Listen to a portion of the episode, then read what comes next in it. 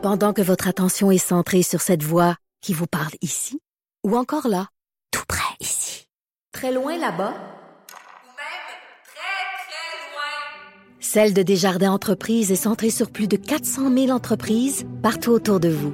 Depuis plus de 120 ans, nos équipes dédiées accompagnent les entrepreneurs d'ici à chaque étape pour qu'ils puissent rester centrés sur ce qui compte, la croissance de leur entreprise.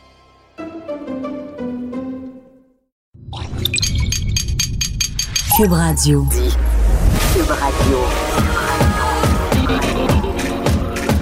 Cube Radio. Acteur majeur de la scène politique au Québec. Il analyse la politique et sépare les faits des rumeurs. Trudeau le midi. Jeudi 18 octobre 2018, bienvenue dans Trudeau le midi à Cube Radio. Une journée qui va être très importante évidemment avec la sermentation du Conseil des ministres de François Legault. Enfin, on est rendu là, on saura qui seront les hommes et les femmes qui vont euh, donc diriger les ministères euh, et les destinées du Québec au cours des quatre prochaines années. Évidemment, on va en parler, on va, on va revenir sur euh, les rumeurs. Je vais vous commencer à vous analyser ce que je pense qui va se passer. Je vais vous dire, j'avais prévu commencer l'émission avec ça. Mais ce matin, j'étais en train de me préparer, j'écoutais euh, Benoît Dutrisac sur Cube Radio, nouvelle habitude comme tout le monde est en train de la développer depuis le début de la semaine. Et là, quelle ne fut pas ma surprise d'entendre l'ex-chef du Bloc québécois, Martine Ouellette, euh, en entrevue avec notre collègue Dutrisac. Et bon, fidèle à son habitude, elle a blâmé un peu tout un chacun pour ces déboires qui ont mené euh, à son départ, départ à la chefferie du Bloc québécois mais elle a été particulièrement acerbe dans ses commentaires envers Gilles Duceppe, l'ancien bloc de Québécois. En fait, elle l'a pas mal accusé de lui avoir euh, cassé les jambes, si on veut. Et je me suis dit que Gilles Duceppe avait dû avaler sa gorgée de café de travers, un peu comme moi je l'ai fait. Alors je l'ai invité à venir nous euh, parler en studio. Il est dans nos studios de Montréal. Bonjour, Monsieur Duceppe. Bonjour. Merci d'avoir accepté l'invitation. plaisir. Euh, écoutez, on, je vais y aller droit au but. On va écouter un extrait de, de, de Martine Ouellette, donc de l'entrevue de ce matin avec euh, notre collègue Benoît Dutruzac, où elle parle de vous dans des mots assez durs. Là, tout le monde est en guerre. Est-ce qu'il vous a tiré dans les jambes, j'ai dit ça? Ben oui. En, avec son influence, avec ses contacts, avec... Avec ses sorties médiatiques. Et c'est à quelques reprises, c'est pas gêné pour euh, sortir contre des positions que j'avais faites, jamais pour m'appuyer, toujours pour me dénoncer. En fait, c'est la même tactique qu'avec Mario Beaulieu quand Mario avait été élu en 2014, si ma mémoire est bonne. Euh, tout de suite était sorti euh, contre Mario. il avait dit nous vaincrons, puis il avait dit c'est épouvantable de dire ça, puis il en avait fait toute une histoire. Une, mais j'ai dit ça, si je comprends bien, est une belle-mère. S'il Ah, nous ben, entend, il va sauter au plafond. Ben c'est clair, c'est évident là. Donc, les sept dissidents du Bloc québécois étaient à la botte de Gilles Duceppe. Directement ou indirectement, moi j'ai pas de preuves là qu'il y avait les contacts. Non, mais le directs. résultat final, là. Mais le résultat final, ça, ça ressemble à ça. Êtes-vous une belle-mère, Monsieur Duceppe? Bon, écoutez, moi, c'est une ancienne chef, Mme Ouellette, qui s'exprime. Elle a le droit, je, je reconnais ça. D'ailleurs, j'ai très bien bu mon café ce matin, pas eu de problème. Euh, Vous n'avez pas sauté au plafond non, non, comme euh, absolument Benoît l'a pas. dit? Moi, je suis analyste actuellement à CTV. Je l'ai été à Radio-Canada, je l'ai été à TVA, j'ai été Mhm. au Journal de Montréal et je commente l'actualité comme Mario Dumont, qui est un ancien chef, comme Thomas Molker, comme Françoise David, comme Stockwell Day, euh, comme Mme Ouellette le fait. Donc, il n'y a pas question de belle-mère ou beau-père. Euh, quand on m'invite comme analyste, pas pour parler de physique nucléaire, va sans dire, là. Euh, c'est pour parler de politique, bien sûr. Et je donne mon opinion. Euh, comme je l'avais donné, effectivement, la raison sur euh, Mario Beaulieu, c'était pas nous vaincrons, c'était le fait qu'il avait parlé de 20 ans d'attentisme en 2012. Ce qui fait, ce qui fait que l'élection euh, du parti du bloc à, Québec- à Ottawa en 93, celle du PQ 94 à Québec, puis le référendum, c'était de l'attentisme. J'avais critiqué ça. Monsieur Beaulieu a publié une lettre ouverte dans laquelle il, il rectifiait les faits, et j'ai j'ai dit oui, je suis entièrement d'accord avec les rectifications qu'il a faites. Et mais c'est ça le rôle d'analyste, c'est pas de dire euh, tout le monde il est beau, tout le monde il est fait. On a le droit de se prononcer. Elle a le droit, j'ai le droit, et euh, c'est aussi Je- ben, mais vous savez quoi, ça. je, je- je- l'ai vécu moi aussi en étant un ancien membre de la, la famille libérale au provincial puis je sais qu'au début, en tout cas, quand j'ai commencé, les, les critiques étaient plus dures à accueillir, mais quand même, vous avez été chef du Bloc québécois pendant euh, tellement longtemps. Pour la plupart des Québécois, le Bloc québécois, c'est euh, vous. Est-ce qu'il y a ce souci-là quand vous parlez de la politique fédérale, de le, le, le, le- cette conscience, cette reconnaissance du fait que vos paroles vont porter assurément, parce qu'elles Ben seront oui. interprétées comme des critiques ou des commentaires de l'ancien chef du Bloc québécois? Je veux bien croire, mais moi, c'est pas moi qui appelle les journalistes. Les journalistes m'appellent. Hein, et, et vous les connaissez C'est autant vous qui que moi. répondez quand même. Ben oui, c'est bien sûr. Mais si je réponds pas, on va dire que je refuse de répondre. Hein? Je connais la, je connais la, je connais la musique là. Alors, je donne mon opinion et il y a rien de mal en démocratie à donner son opinion. Euh, je vois pas ailleurs qu'au Québec, dans beaucoup de pays où on critique ceux qui ont fait de la politique de s'exprimer. Aux États-Unis, c'est très fréquent. Hein? Carter est intervenu euh, très souvent, Bush euh, également, Clinton également. Je me compare pas à eux, là, c'est pas mon propos. Mais euh, comme euh, dans les prenez l'exemple des sports, on invite d'anciens joueurs ou d'anciens coachs à donner leur opinion. Ben en politique, euh, euh, je pense que ceux qui en ont fait un bon nombre d'années connaissent ça un peu, et je- ça peut être éclairant. On, je dis pas que j'ai raison, je dis que je donne mon opinion. On peut me critiquer, j'accepte les critiques, j'ai pas de problème avec ça. Mais, Mais euh, vous avez encore normal. à cœur, eh, mais vous, j'imagine, je vous pose la question, vous avez encore à cœur le dé- faire euh, un, un détachement complet puis d'être Non, il y a- pas de détachement. dans vos analyses? Euh, Je demeure souverainiste, mais quand je, suis, je ne suis pas d'accord avec une position qui est prise, euh, je l'exprime. Exemple, la charte des valeurs, j'étais pas pour. Je, je l'ai dit. Comme Lucien Bouchard, comme Jacques Parizeau, comme Bernard Landry. Euh, sinon, on perd toute crédibilité. Et ce sont on devient euh, des gens qui, qui, qui disent que notre ancien parti ou notre ancienne option, euh, ceux qui la défendent ont toujours raison. Mais on n'est pas crédible. C'est pas vrai. On n'a pas toujours raison. Or, euh, et je pense, moi, qu'il il faut euh, exprimer notre désaccord. Euh, je me souviens des désaccords qu'il y a eu sur euh, une déclaration de Mme Ouellette sur Israël disant que le Bloc n'a jamais reconnu les frontières de 48. Donc, les journalistes m'ont appelé tout de suite après en disant, Monsieur Duceppe, euh, est-ce que c'est juste? J'ai dit, ben non, c'est de 67. 48, c'est la fondation, on les reconnaissait, on a toujours de, euh, toujours défendu ça. Moi, j'ai été vice-président Canada-Israël et durant cette période-là, j'ai reçu une décoration de l'OLP. Donc, j'avais des contacts avec les deux, les, les deux côtés. Et on parlait beaucoup de souveraineté. Jacques Parizeau, qui était pas le plus tiède des souverainistes, on s'entend là-dessus, avait déclaré que le Bloc était le fer de lance du mouvement souverainiste parce qu'on tenait des colloques souvent sur la souveraineté. On en parlait pas seulement devant militants, mais à la Chambre également, à l'international. Moi, je réunissais les, les ambassadeurs des pays à huis clos deux fois par année, avant en moyenne 50 pays qui venaient. On débattait de Mais, ces mais, questions. mais, mais si je reviens à Mme Ouellette, dans le fond, elle, elle vous accuse d'avoir même joué un rôle auprès des députés, là, non. députés qui étaient réfractaires. Aviez-vous joué cette oreille-là de, absolument de pas. psychologue, ce rôle-là de Non, non. psychologue auprès des députés qui Non, passaient un mauvais quart d'heure avec Mme Ouellette? Il y a des députés qui m'appelaient pour savoir sur telle position que- qu'est-ce que j'en pensais. Je le disais. Ah. Et ce que je disais aux députés, je le disais également publiquement. Euh, par exemple, euh, à un moment donné, je sais que les, ces députés qui sont qui ont quitté voulaient quitter avant le Conseil général. J'ai été passé en entrevue en disant, euh, moi, je suis pas d'accord. Je trouve qu'on doit respecter les militants, les militantes, assister au Conseil général. Alors, ils étaient pas contents contre moi. Mais, vous ça, c'est pas mon mais problème. Monsieur Duceppe, je reviens là-dessus. Oui. Vous le savez quand vous dites, vous tenez des propos comme ça, vous le savez que dans la politique même au sein du parti, c'est pas un simple euh, commentateur politique Non, je- qui donne son opinion que les gens là, ça risque de faire bouger les choses Ouais, mais, mais, un. mais, mais, mais c'est vrai aussi pour les anciens chefs. Thomas Bolker donne son opinion. S'il n'est pas d'accord avec ce qu'il fait au NPD, il va le dire. C'est correct. Stockwell fait la même chose, euh, ou faisait, je ne sais pas s'il continue à le faire à Vancouver. Euh, Françoise David le fait. Mario Dumont le fait. Alors, pourquoi peuvent-ils le faire? Je pourrais pas le faire. Voyons donc.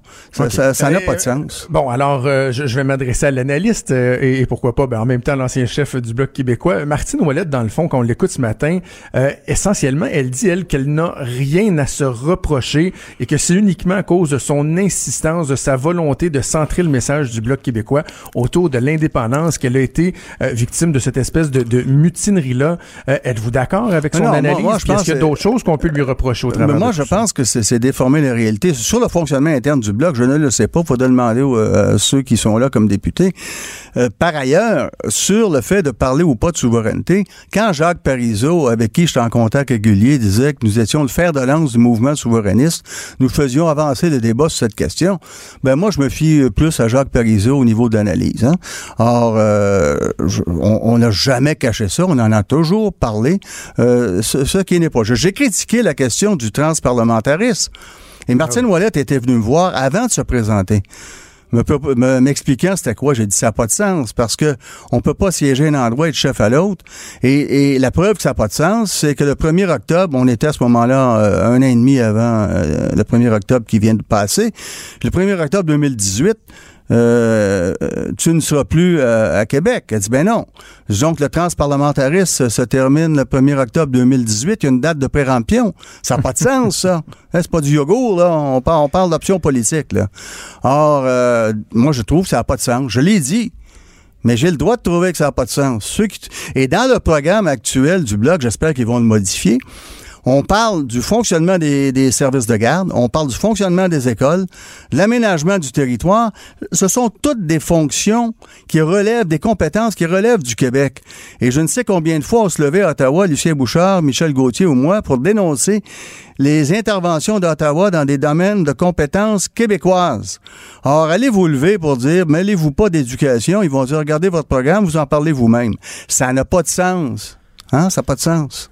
Monsieur Duceppe, on, on va se parler franchement. là. Quand Martine Ouellette euh, a été portée à la tête du Bloc québécois, quiconque œuvre un peu dans les cercles politiques savait que c'était pour être un accident de char. Est-ce que vous, en tant que chef de Bloc québécois, à la base, vous étiez convaincu que c'était une erreur? Parce que partout où Martine Ouellette est passée, on peut dire qu'elle a pas mal semé la zizanie, semé le chaos, à un point tel où moi, je me suis demandé, mais qu'est-ce que les gens au Bloc québécois ont pensé à l'amenant à la chefferie? On aurait dit que c'est- cette histoire-là, la fin, elle était déjà écrite. Moi, j'ai pas fait cette analyse. Euh, ce que j'ai dit à ce Vous moment-là. connaissez sa réputation quand même. Oui, mais j'ai jamais travaillé avec elle. De connaître une réputation, c'est une chose. Travailler euh, avec des gens, des fois, on, on se rend compte que ce qu'on a entendu n'était pas ce qui euh, était euh, ce qui se passait réellement. Alors, je ne pouvais pas porter le jugement sans avoir connaissance de cause. Je n'ai jamais fait ça dans ma vie, puis je ne suis pas commencer aujourd'hui non plus. Mais ce que j'ai dit à ce moment-là, c'est que deux choses. Transparlementariste, ça n'avait pas de sens. Hein? Et l'élection aurait dû avoir lieu euh, en juin euh, 2018 à la chefferie. Euh, à ce moment-là, on n'aurait pas parlé de transparlementarisme puisque ça se terminait en octobre. Euh, et, et- et deuxièmement, qu'on ne pouvait pas parler de souveraineté sans lier ça intimement à la défense des intérêts du Québec. Ça va ensemble parce que la souveraineté, c'est pas inodore, incolore et sans saveur. Ça a des, des prises sur le quotidien, la réalité concrète dans la vie collective de tout un peuple. Alors, il faut, les deux doivent aller ensemble, pas un sans l'autre. Hein? Alors ça, j'ai dit ça. Mais sur le reste, moi, j'ai rien dit d'autre et vous pouvez vérifier dans mes interventions. Ça a toujours été dans ce sens-là. Donc, vous considérez que vous avez été juste avec elle? Mais moi, j'ai dit ce que je pensais, je pensais ce que je disais. Et je peux avoir tort, mais c'est ça le débat démocratique. Avant de vous laisser euh, aller, je veux euh, vous parler un peu, vous entendre sur euh, l'avenir du Bloc québécois. En parlant du transparlementarisme, vous, euh, avez fait l'analogie du yogourt qui a une date de péremption. On se pose souvent la question, est-ce que le Bloc québécois, lui, il en a une date de péremption? Ben- Parce qu'on voit que c'est difficile. On l'a vu pour le Parti québécois, ça a été très difficile à l'élection euh, Ouais. provinciale. C'est quoi l'avenir du Bloc Mais québécois? regardez une chose, là. Euh, 10 députés d'élus avec 20% du vote, c'est un désastre. Québec solidaire, 10 députés après 12 ans avec 16% du bloc, c'est une victoire Il faudrait mettre les choses, euh, hein, euh, relativiser un peu. Euh, deuxièmement, il y a des sondages qui viennent de sortir de Main Street, donnant euh, 25 au bloc puis 31 au Parti libéral au Québec. Moi, j'ai vu des choses semblables se passer dans d'autres partis. Vous savez, l'NPD est à 9 à 93. On a vu qu'ils sont montés. Les, conservateurs et Jean Charest a eu une grande détermination. Il était deux. Euh, Jean disait euh, la moitié de mon caucus euh, est féminin. C'était L.C. Wayne, il était deux.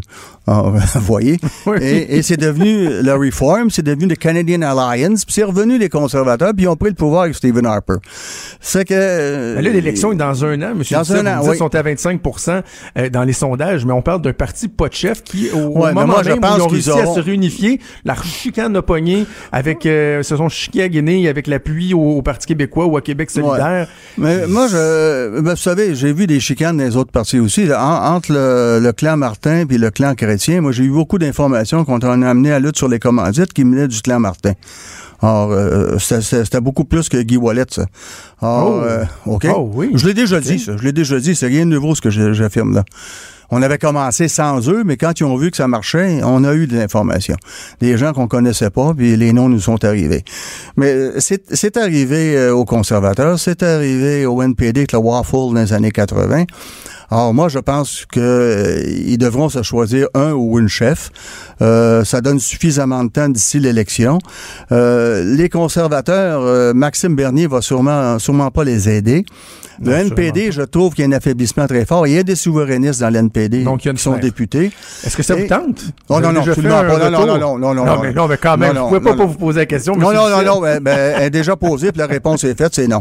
Et euh, j'ai fait ça à la dernière minute, croyant pouvoir réussir. J'ai pas réussi, mais euh, je ne pourrais regretter d'avoir refusé dans l'avenir. C'était fait. Je pense qu'il y a des gens qui qui, euh, qui ont tout ce qu'il faut pour pour y aller. On verra dans les semaines qui viennent. euh, si, si, si un ou une personne, euh, une personne, euh, un homme ou une femme se présente, mais moi je, je pense que c'est et en démocratie, vous savez, il importe que toutes les options soient représentées. Sinon, ça affaiblit la démocratie.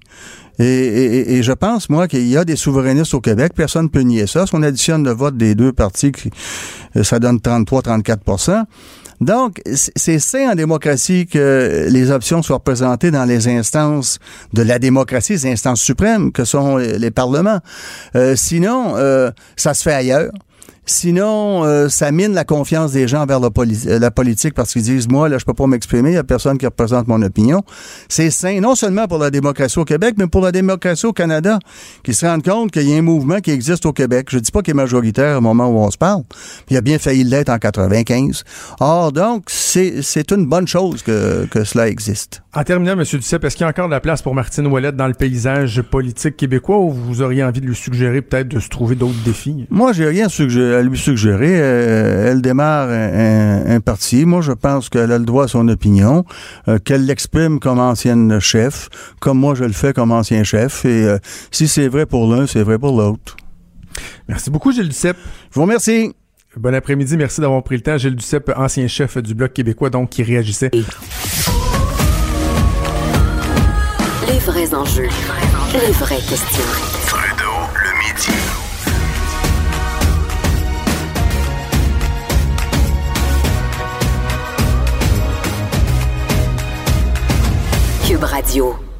Très intéressant d'entendre euh, Gilles Duceppe euh, parler euh, de Martine Ouellette.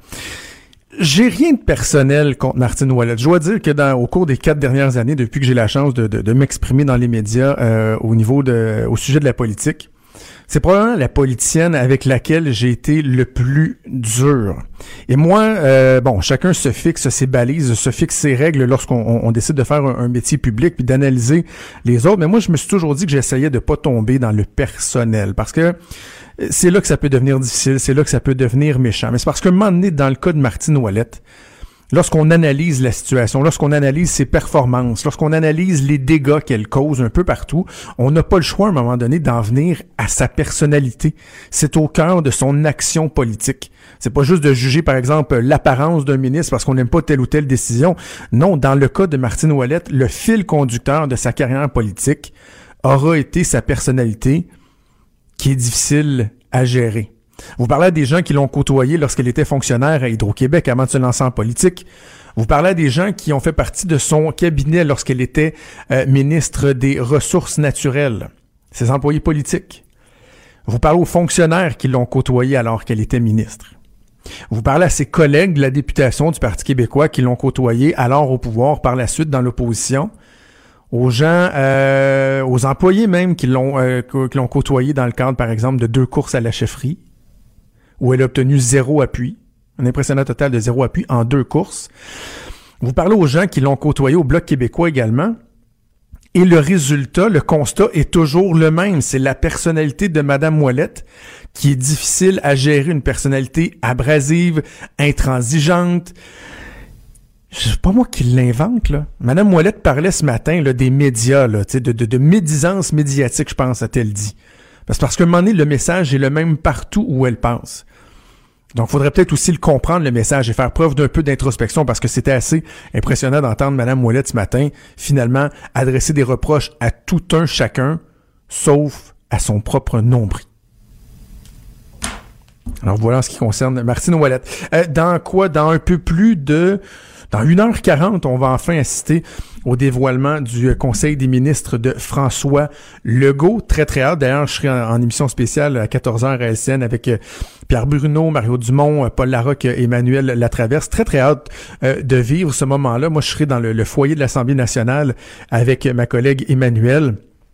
Et au moment où on va commencer l'émission à une heure, il y aura euh, toutes les familles, euh, l'entourage, les employés politiques, tous ces gens-là qui seront dans le foyer de l'Assemblée nationale avant de se diriger vers le Salon Rouge et vivre vraiment une journée impressionnante. les, ministres qui seront là et François Legault également, pour la plupart, ça va être la journée la plus importante de leur vie. Écoutez, là, vous allez être, vous êtes assermenté ministre.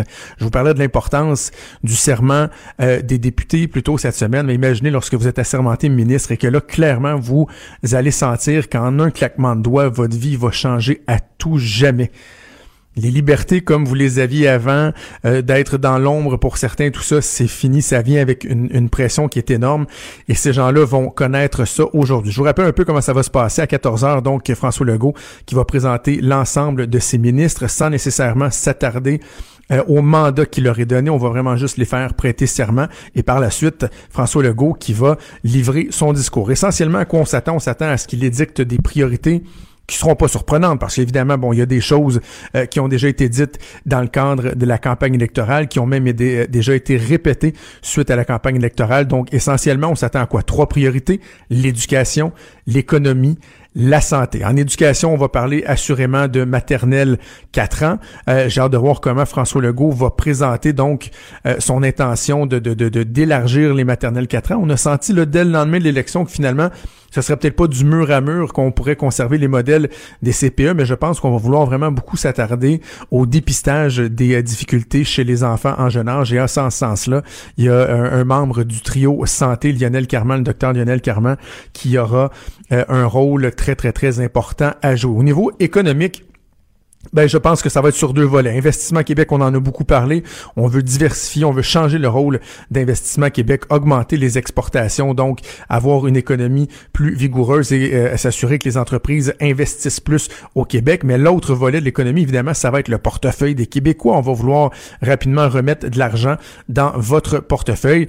Et la santé, ben, la santé, il y a quelque chose d'énorme, hein, de très, très, très gros parce que on a parlé dans, le cadre de la campagne électorale, par exemple, euh, du salaire des médecins spécialistes. Hein. François Legault qui s'engage à réouvrir l'entente des médecins spécialistes. On va attendre l'étude comparative avec l'Ontario qui est prévue pour le mois d'octobre 2019, mais quand même, euh, il y aura un travail très important qui devra être fait et possiblement des confrontations avec les fédérations médicales. Mais parallèlement à ça, dans les engagements de François Legault, bon, oui, évidemment, euh, il y a les soins aux aînés. On va vouloir lancer les, maisons des aînés, mais également travailler à, à court terme sur les, les CHSLD, entre autres la question de la climatisation des soins offerts à nos aînés. Mais il y a aussi le temps d'attente dans les urgences. Et peut-être vous rappeler la, la, promesse euh, des CACIS, c'est de ramener le temps d'attente à 90 minutes.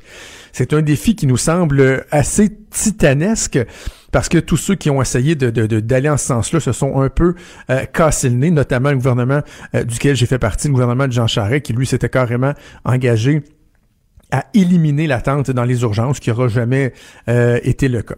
Donc, euh, bref, ça sera euh, quand même un chantier assez majeur, assez majeur, un défi titanesque, alors que vous êtes peut-être dans une confrontation avec les médecins spécialistes, c'est que euh, vous voulez améliorer le système de santé, ça se peut que la recette ne soit pas exactement la bonne.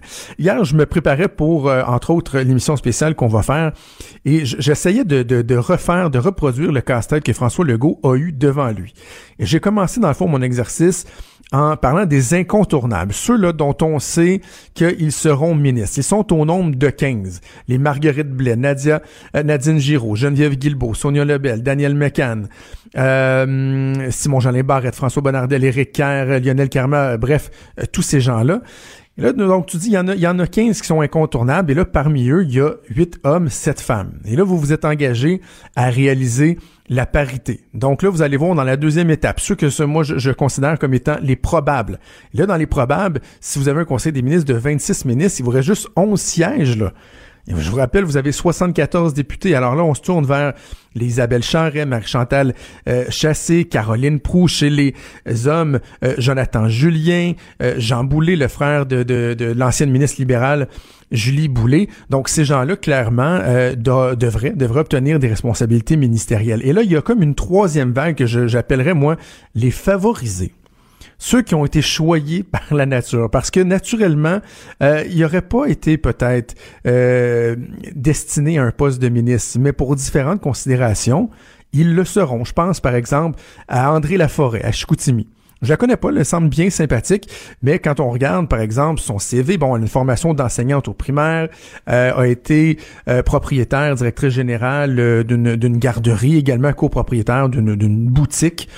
Donc, un, CV qui, est intéressant, mais est-ce que vraiment ça vient la, la, la, rendre automatiquement candidate à un poste de ministre? On est moins certain, mais c'est une femme et elle vient de Chicoutimi. Or, à Chicoutimi, ça va prendre un ministre régional et clairement, euh, elle risque de bénéficier de, de, de, cette position-là. Également, on peut se tourner vers l'Outaouais. Il y a deux jeunes députés, Mathieu Lévesque, Mathieu Lacombe. Il y en a un, Mathieu Lévesque, qui est un avocat, et l'autre, Mathieu Lacombe, qui a été chef d'antenne de TVA euh, en Outaouais.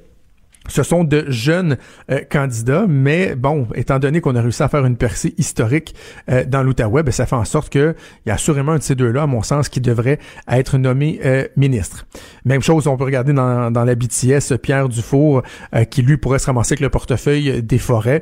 Ben, évidemment, de par sa position géographique, il est assurément avantagé. Ce qui nous amène à la quatrième catégorie, que moi j'appellerais la catégorie des oubliés ceux qui, eux, auraient pu espérer avoir un portefeuille de ministre, mais qui, au contraire des autres que je viens de nommer, de par leur position géographique, de par le fait qu'il y a une surreprésentation de députés dans leur région, ou ben c'est plate à dire, mais de par leur sexe, parce que ce sont des hommes, euh, ben eux autres, ils vont euh, faire les frais entre autres de, la parité de la représentation régionale. Il y a un des noms qui circule depuis euh, ce matin. C'est quand même une surprise, je dois l'avouer. Là, je pensais qu'il serait euh, au sein des saints. C'est Yann Lafrenière, l'ancien porte-parole de la police de Montréal, semble-t-il qu'il sera oublié.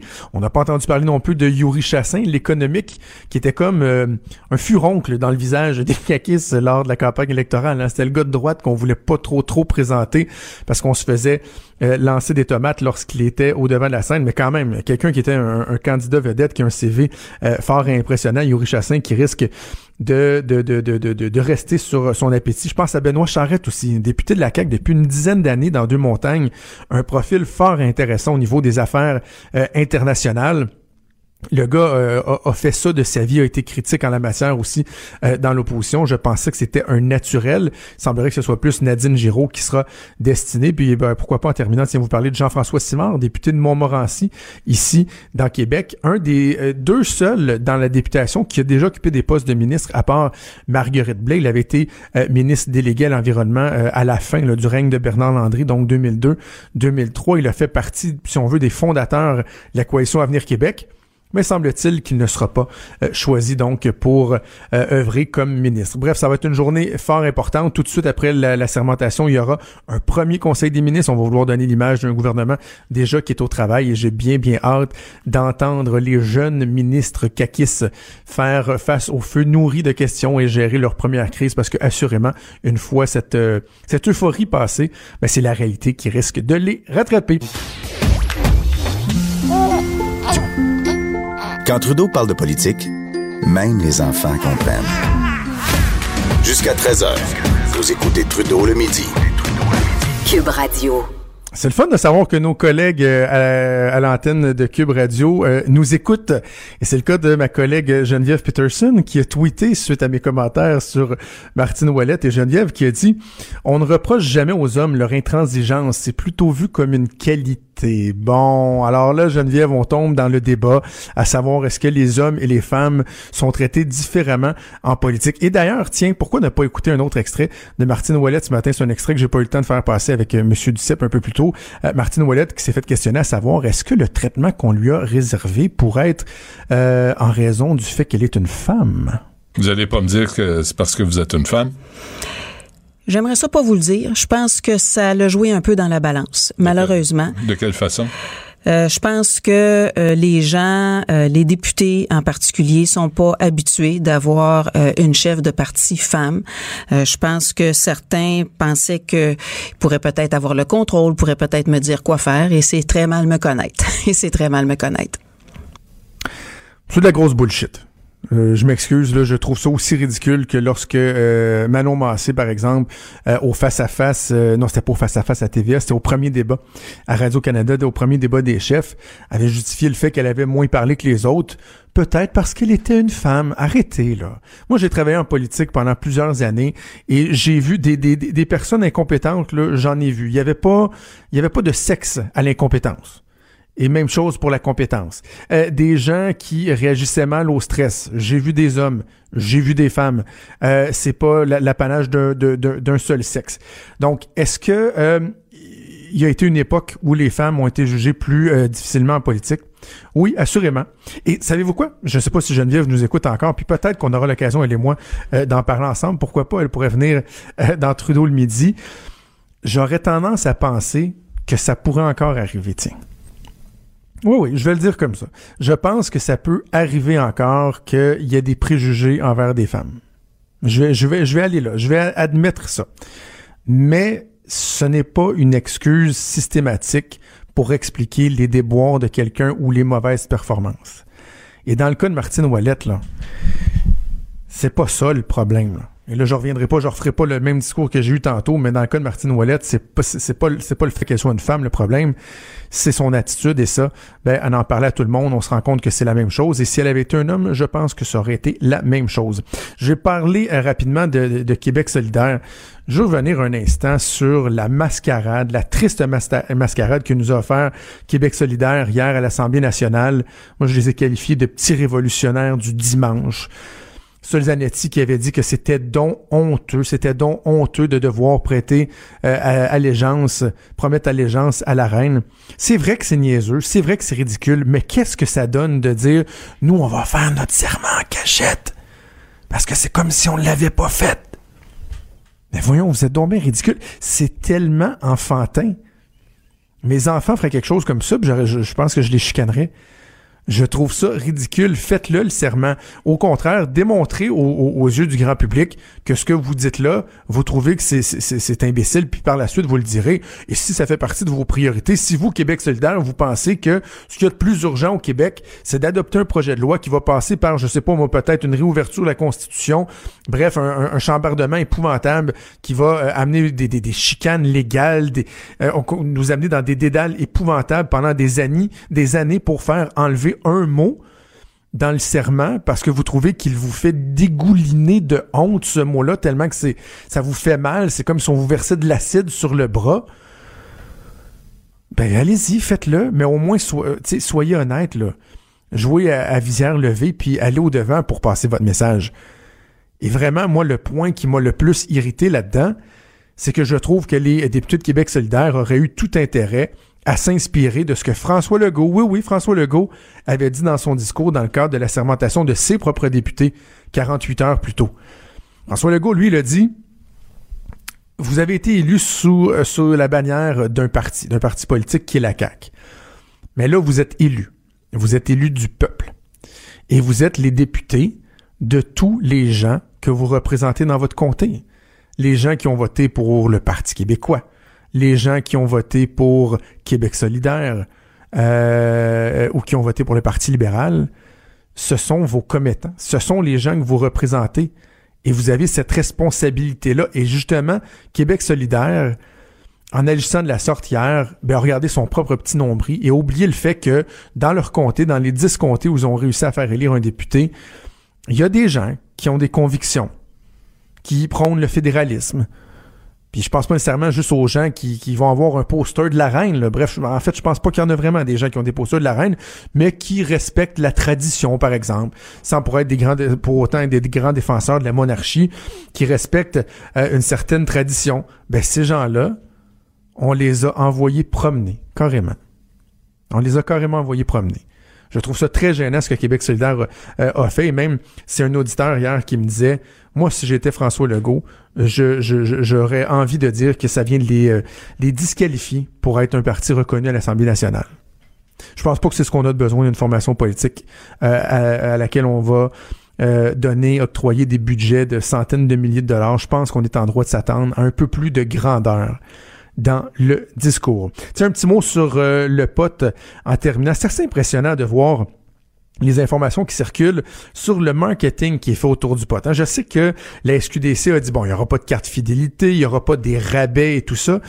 Mais il reste que quand on regarde juste la description qui est faite des potes, du pot, les exemples qui nous sont donnés, de dire par exemple qu'un un, un, un pod va améliorer votre créativité, euh, va vous dégêner, vous aider à créer des liens avec les autres, ou de dire qu'un pod va avoir des odeurs aromatiques, là, des effluves d'ananas, des effluves de bananes, tiens.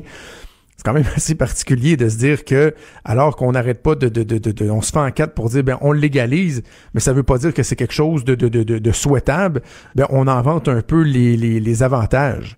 Alors que euh, pour ce qui est des bières, par exemple, la, réglementation au niveau euh, des publicités a tellement été resserrée. Hein, c'est fini l'époque où on voyait tout le monde heureux en train de boire euh, dans des parties. Non, maintenant, on voit pas la consommation et tout et tout. Les règles sont très strictes. Mais pour le pote, on semble être un petit peu plus libéral. Autre chose qui m'a frappé, c'est la brèche informatique qu'on a connue hier. hein. Mon Dieu que je suis découragé à chaque fois que le gouvernement va de l'avant avec une initiative qui touche l'informatique, qui touche les technologies. On regarde au fédéral avec le système de paye Phoenix, on regarde euh, des ratés qu'il y a eu euh, dans le cadre des élections ici euh, au Québec. Et là, les, les- les gens qui euh, allaient sur le site transactionnel de la SQDC, ben, il y en a qui ont eu la surprise de voir que lorsqu'ils arrivaient sur euh, l'écran où ils devaient entrer les informations, il y a le nom de certaines personnes qui apparaissaient à l'écran, des gens qui avaient fait des transactions juste avant. Là, si vous vous appelez Éric Tremblay, c'est pas pas trop grave, là, mais si vous avez un nom qui est pas commun, là, euh, il y a le potentiel que des gens aient su que vous, vous avez, fait des transactions sur le site de la SQDC. Je pense pas que ce soit souhaitable, et surtout lorsqu'on s'est engagé, est-ce qu'il n'y a pas d'informations qui soient transmises par exemple, au-delà de nos frontières aux États-Unis, qui eux vont être aux aguets euh, pour pour euh, pour empêcher le, le, le, le, le transport de, de, de drogue? Et qui vont vous demander si vous avez déjà consommé de la drogue et que ça peut vous nuire dans votre dans votre passage aux États-Unis, ben il y a là assurément assurément quelque chose de très très très préoccupant. Hier, c'était la première journée, on a eu ce problème-là pendant plusieurs heures. Et du côté de la SQDC, on nous a dit non, non, il n'y a pas de problème, c'était juste un ajustement. Ben, c'est parce que moi, je trouve que c'est quand même assez inquiétant. C'est quand même assez inquiétant de savoir que, alors que la société d'État lance un projet comme celui-là, il puisse y avoir une brèche de la sorte. Euh, c'est pas normal, c'est pas supposé d'arriver. Et à chaque fois que je vois euh, un- un- une nouvelle comme celle-là, je me dis, mon Dieu, mon Dieu, qu'on n'est pas prêt à des élections avec le vote électronique. Je reviens souvent là-dessus parce que euh, il y a des gens qui disent, ouais, le vote électronique, là, vote par internet, là, que tout le monde puisse voter facilement, ça aiderait, euh, ça aiderait grandement la participation. Mais je me dis, non, non, non, non, non, non. Je ne veux pas ça. Non, pas au Québec. On n'est pas prêt à ça quand on pense qu'on a un système de paye, par exemple, au fédéral, le système de paye Phoenix, qui, euh, quelques années déjà après son entrée en vigueur, est même pas capable, est même pas foutu de verser le salaire euh, à ses employés. Vraiment, vraiment, quand on touche à l'informatique, il n'y a rien, rien de rassurant euh, au Canada et au Québec. Et on n'est pas prêt à ça. On en a encore eu un exemple hier. Trudeau, le sexe symbole de la politique. Ah, c'est Jonathan, pas Justin. Trudeau, le midi. Cube Radio. On est de retour dans Trudeau le midi à Cube Radio et on va parler de politique américaine. Je suis très, très, très content d'accueillir comme chroniqueur hebdomadaire Luc La Liberté, qui est professeur au Cégep Garneau, qu'on peut entendre aussi sur plusieurs médias euh, de la plateforme des plateformes québécoises. Salut Luc! Bonjour Jonathan. Très content de t'avoir euh, à chaque semaine. J'en profite pour te féliciter parce que tu es un nouveau papa, t'es pas trop cerné quand même. C'est parfait pour la radio ce matin. On voit pas les cernes ni la ça. fatigue, la voix semble bonne, donc on file. Merci beaucoup. Exactement. Hey, très content de t'avoir parce qu'on sait que euh, c'est tout sauf plate la politique américaine. Et euh, avec toi, ce que ce que ce que je veux qu'on fasse pour nos auditeurs, c'est oui, on va parler euh, des éléments qui euh, qui font l'actualité. Bon, souvent ça va être des frasques de Donald Trump parce qu'il nous a habitués à ça, mais en même temps aussi de parler de de de, de, de- des trucs plus concrets de sa présidence. Par exemple, je trouve qu'on on escamote souvent le fait qu'au niveau économique aux États-Unis, ça va très bien. Donc, essayer de comprendre ça aussi, essayer de comprendre le fonctionnement du système politique américain. On prend pour acquis des fois que les gens le connaissent, mais c'est quelque chose d'éminemment complexe. Alors, on aura l'occasion de parler de tout ça. Mais je te lance tout de suite sur un premier sujet qui est évidemment le sujet de l'heure aux États-Unis, même euh, dans le monde en termes de diplomatie, l'assassinat de Jamal Khashoggi. Je le dis bien? Oui, tout à fait. Donc, de l'Arabie Saoudite. Premièrement, résume-nous un peu encore en, en- en quelques mots euh, l'affaire. Donc, M. Kagoshi euh, collaborait aux États-Unis avec le Washington Post depuis un certain temps déjà. Euh, c'est quelqu'un qui avait maille à partir avec le régime en Arabie Saoudite, qui a quitté le, le pays. Et cette fois-là, ben, c'est du côté de la Turquie qu'on le retrouvait. On va dans des dans des bureaux officiels, bien sûr, la représentation d'Arabie Saoudite là-bas, et on le voit entrer sur des caméras, et on ne le voit jamais ressortir. C'est incroyable. hein? Et sa fiancée qui attendait dans la rue. Voilà, sa, sa, sa future épouse qui est dehors, qui l'attend et qui confirme effectivement, il n'est jamais ressorti. Maintenant, on apprend, et ça, ça vient de, de- des responsables du gouvernement turc, on apprend un certain nombre de détails, puis on sort de plus en plus d'informations qui laissent croire qu'il a carrément été victime d'un assassinat. C'est-à-dire qu'on souhaitait le rencontrer, on a voulu l'interroger, mais on dit, écoutez, on serait passé tout de suite euh, à la torture, puis à la recherche de de- d'aveux, de, déclarations, et finalement, on aurait carrément procédé à un meurtre. Et ce qu'on tente d'établir depuis ce temps-là, faut préciser que les, les, les informations émanent bien sûr de la, de la Turquie, mais ce qu'on tente depuis ce temps-là, c'est d'associer à ça le, le prince saoudien, donc euh, M. Ben Salman, qu'on qu'on tente d'embarquer là-dedans en disant c'est impossible que le dirigeant n'ait pas su ce qu'on faisait, surtout qu'on a cru identifier des gens qui lui sont proches, qui lui sont chers. Et les détails scabreux se multiplient, donc on dit non seulement on l'aurait torturé, euh, mais en plus on aurait carrément démembré le cadavre par la suite. Alors qu'il était encore vivant même, j'ai lu dans une dépêche. Voilà, donc et le, le secrétaire d'État Mike Pompeo est allé rencontrer euh, Ben Salman en Arabie Saoudite. Il a eu la version également des autorités turques euh, et les Américains naviguent en eau trouble depuis ce temps-là.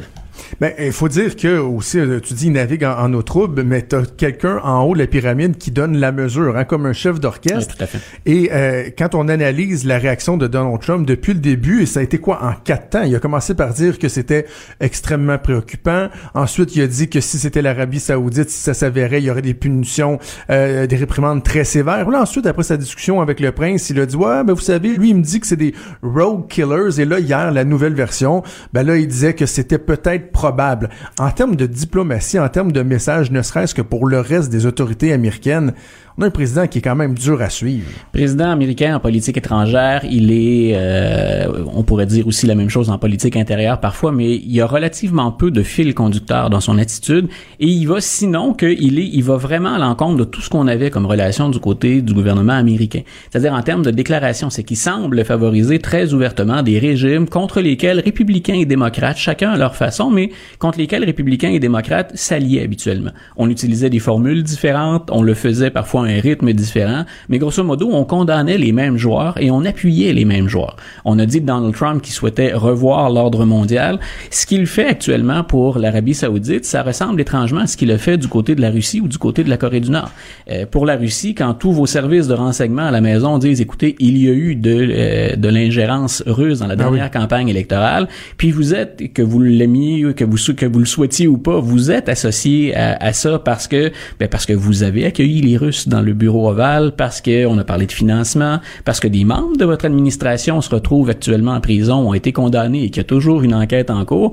Et pourtant, quand on a eu la chance du côté de M. Trump d'être à côté de Vladimir Poutine et de passer le message, les Américains ne toléreront pas d'ingérence, on se rappelle qu'au contraire, il avait dit, tout comme il le dit pour le prince saoudien actuellement, il avait dit de M. Poutine, j'ai posé la question à M. Poutine, il m'a dit qu'il euh, qu'il n'y avait pas eu d'ingérence, je le crois. Donc, grosso modo, dans la balance, il y a tout ce qu'on a d'agences de renseignement aux États-Unis, de l'autre côté, Vladimir Poutine, et le président américain va du côté de M. Poutine. Si on observe ce qui se passe actuellement, Mike, même Mike Pompeo, le secrétaire d'État aujourd'hui, a tenté de sauver la face en disant, moi, j'ai avisé le prince saoudien que son régime, son pouvoir était en jeu, euh, de la façon dont on gère la chose actuellement. Mais c'est pas ce qu'on entend, effectivement, du premier diplomate. Le chef de la diplomatie, Mais- ça demeure Donald OK, Trump. alors euh, tu parles de, de, de, de, de- de cette incohérence-là, mais est-ce que justement il y a un fil conducteur dans l'incohérence, c'est-à-dire dans la façon de traiter ces pays-là, que ce soit la Russie, euh, l'Arabie saoudite? Comment on peut euh, tenter de justifier l'attitude du, du président? Est-ce que c'est juste qu'il est euh, erratique ou qu'il est, il imprudent ou c'est, par exemple, qu'il va vouloir mettre davantage de l'avant ou uniquement d'avant, euh, de l'avant l'aspect économique, par exemple? Parce que dans le cas de l'Arabie saoudite, euh, ce que Donald Trump fait, on le voit ailleurs, on le voit entre autres ici au. Canada aussi, où il y a une espèce d'hypocrisie, euh, où on, on condamne, mais avec peu de fermeté quand même, parce que, bon, euh, c'est important les relations commerciales avec l'Arabie saoudite. Donc, si on prend l'Arabie, si on prend la Russie, les, les exemples que tu viens de nous donner, est-ce que c'est ça le, le- le- fil conducteur ou il y en a même pas? Dans le cas de M. Trump, il y a, je te dirais, c'est faut regarder ça. Il y a deux volets qu'on doit observer là-dedans. Tout d'abord, bien sûr que l'Arabie Saoudite c'est un joueur majeur. On parle de relations économiques, on parle de pétrole, on parle de vente d'armes, on parle de lutte au terrorisme. Les Américains ont relativement peu d'alliés dans cette région-là du monde, d'alliés stables. Et même comme alliés, l'Arabie Saoudite souffle parfois le, le- le- le chaud et le froid. Mais donc, il y, a, il y a tout ce volet appui de l'Arabie Saoudite, appui du régime. Mais de l'autre côté, quand on parle de finances, oui, il y a des ventes d'armes, il y a des intérêts américains, mais il y a aussi les intérêts de Donald Trump lui-même.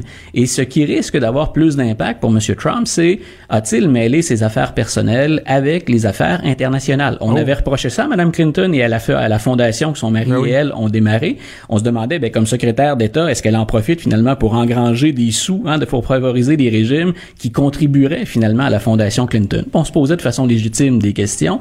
C'est un peu la même chose dans ce cas-ci. M. Trump n'a jamais fait de séparation avec ses, avec ses intérêts euh, personnels. Il a dit, oui, oui, je confie la direction à mes fils, mais il faut le croire sur parole.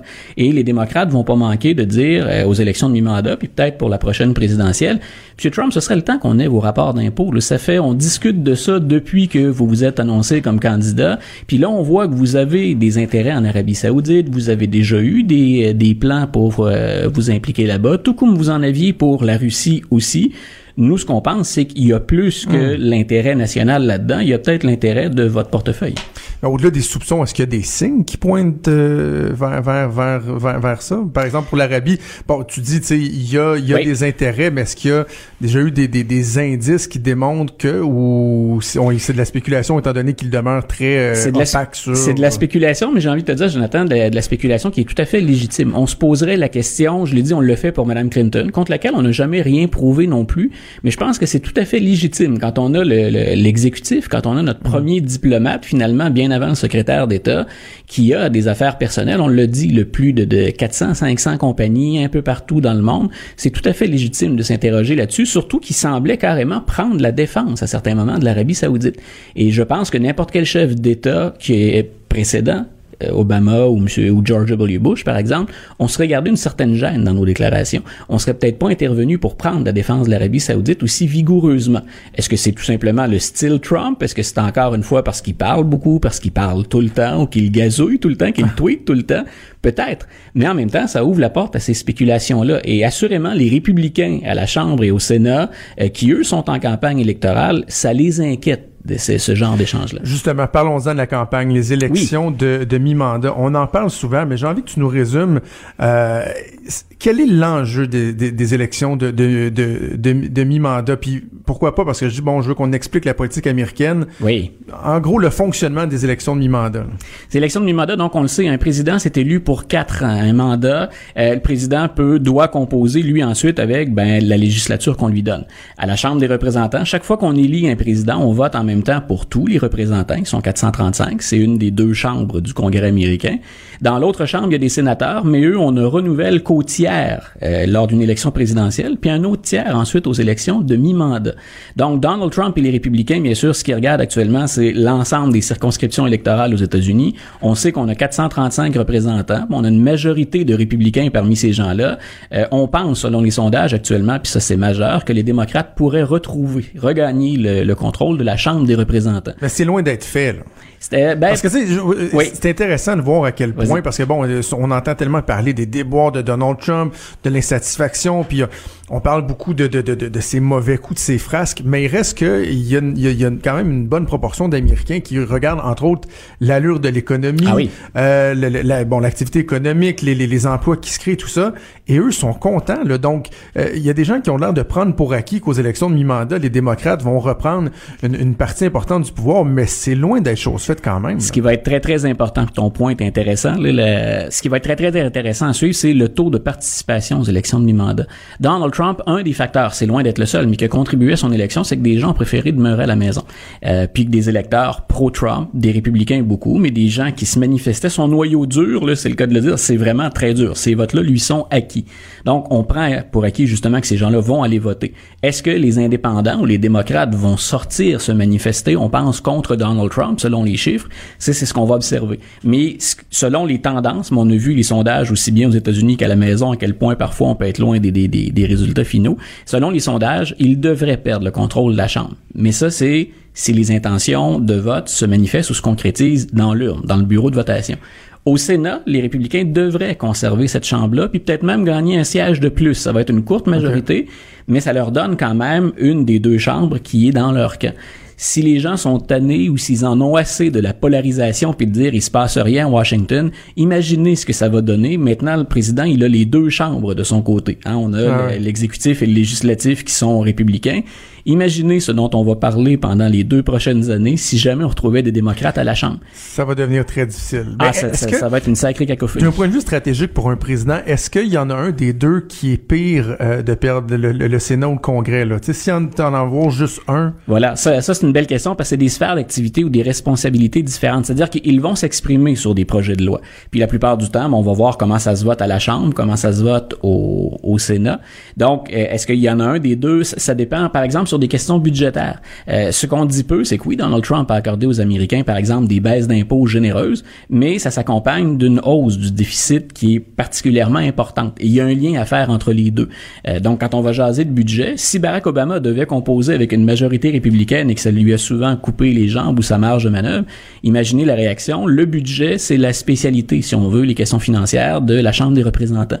Si on parle de diplomatie ou si on parle de nomination, par exemple, de la part de Donald Trump, euh, le juge Kavanaugh, là, de- dont on a parlé, hein, dont la, la nomination a été très controversée. Légèrement. Oh, ben, on a eu tout un roman savon là aussi. Donc, euh, M. Kavanaugh passerait quand même après l'élection si les sondages sont bons. À 51, 52 votes républicains, on en aurait eu suffisamment. Donc, pour Donald Trump, il faudra voir de quel sujet on va parler.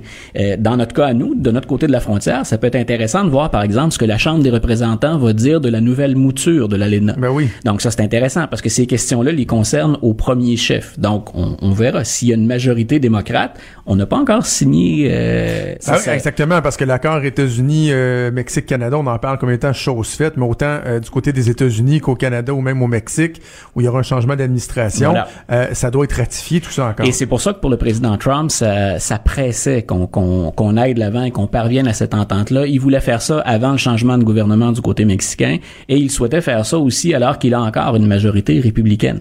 Mais ça va être intéressant de voir comment les démocrates vont jouer cette carte-là également dans la prochaine élection. Et là, euh, le temps file, puis Oui. on aura l'occasion d'en reparler, mais Donald Trump qui déjà annoncé son intention Oui. de se représenter à la, président- à la présidentielle en, en, À 100%, en, en dit-il. 2020. Là. Oui. Je, je, je veux pas tomber dans l'âgisme, mais il y aura quel âge rendu là? Euh, M. Trump, il a quoi, 71 ans? Donc, euh, on ajoute deux années, trois. Il va avoir 74 ou 75. Mais Euh, c'est parce que c'est tellement demandant comme job. Ah, très honnêtement, s'il y a une chose qu'il faut lui reconnaître, c'est qu'il avait dit qu'il avait plus d'énergie que les autres. Ouais, il a Hein, toute une santé. il- mais voilà, il a véritablement, il semble que le médecin de la Maison Blanche qui avait dit oui, il a une génétique particulière, M. Trump, pour être autant dans l'actualité, puis la pression qu'il se met, qu'il se place lui-même sur les épaules, il faut quand même avoir une santé de fer pour être en mesure de, de, de soutenir cette cadence-là et ce rythme-là. Cube Radio.